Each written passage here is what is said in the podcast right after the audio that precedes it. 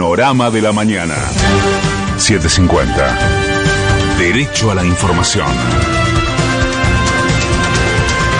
la hora 6, un minuto, el cielo está despejado en Buenos Aires. Humedad 88%, temperatura 16 grados 8 décimas. En una reunión con intendentes bonaerenses y legisladores, el gobierno anticipó la intención de postergar las PASO para evitar riesgos sanitarios. Debido al aumento de contagios, desde hoy en la provincia están prohibidas las actividades recreativas y comerciales entre las 2 de la madrugada y las 6 de la mañana y en 110 municipios las reuniones sociales no podrán ser de más de 10 personas. Durante la última jornada se detectaron 10.154 nuevos contagios y se confirmaron otras 125 muertes por coronavirus.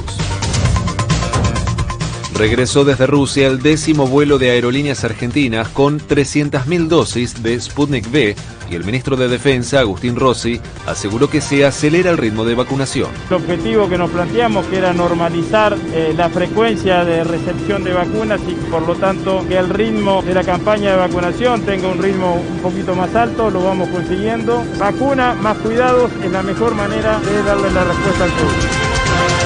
Durante la madrugada partió otro vuelo a Moscú en busca de un nuevo lote de vacunas Sputnik V y se espera que regrese a Buenos Aires el jueves en coincidencia con el avión que volverá de China con las dosis de Sinopharm. El gobierno porteño comienza hoy a vacunar a mayores de 75 años y mañana abrirá la inscripción para adultos de entre 70 y 74.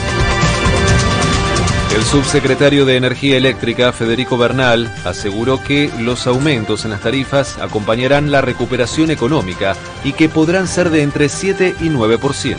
Obviamente que lo que piden las empresas no va a ser, es inviable para la sociedad y obviamente para el Estado. Nosotros nos vamos a embarcar en un esquema tarifario, como te digo, que acompañe la recuperación económica. En ese sentido, entre un 7 y un 9% resulta algo razonable. El proyecto de modificación de la ley de impuesto a las ganancias logró dictamen de comisión en el Senado y será debatido en el recinto la próxima semana para su sanción definitiva.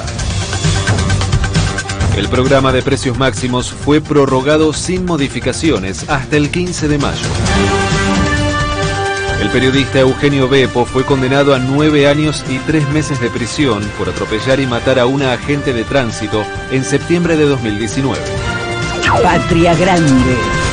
Luego de reemplazar a seis ministros de su gabinete, Jair Bolsonaro pasó a retiro a los jefes de las tres Fuerzas Armadas. Brasil batió nuevamente su récord diario de muertes por coronavirus al confirmar 3.780 víctimas fatales en la última jornada. De afuera. En España será obligatorio el uso de tapabocas en espacios públicos, aún con distanciamiento social. Pelota.